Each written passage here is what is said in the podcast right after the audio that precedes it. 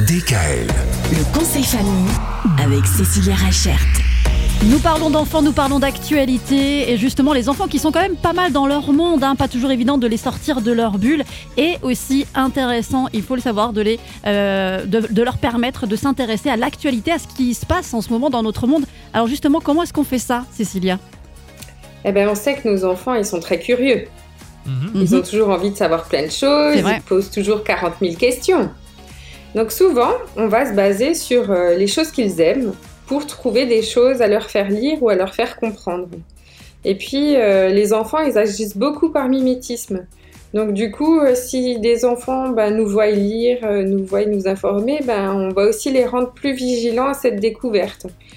Et ce qui va être intéressant, c'est vraiment de rendre toutes ces découvertes ludiques. Plus ça va être drôle, plus ça va être amusant, et euh, plus ils auront envie de découvrir davantage de choses. Et comment on fait ça pour rendre ces découvertes ludiques?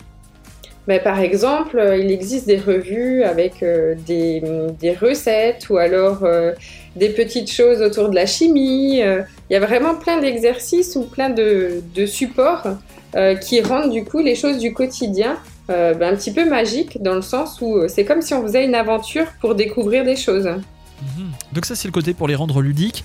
Après, demain, on va s'intéresser au côté qui peut permettre de finalement devenir presque un complément du programme scolaire. Parce que l'actualité, c'est vrai que ça peut être important aussi euh, vis-à-vis du programme scolaire. Et il y a des choses assez géniales qui permettent de, de faciliter l'apprentissage pour les enfants. Ce sera le thème de demain. DKL. Retrouvez l'intégralité des podcasts Le conseil famille sur radiodkl.com et l'ensemble des plateformes de podcasts.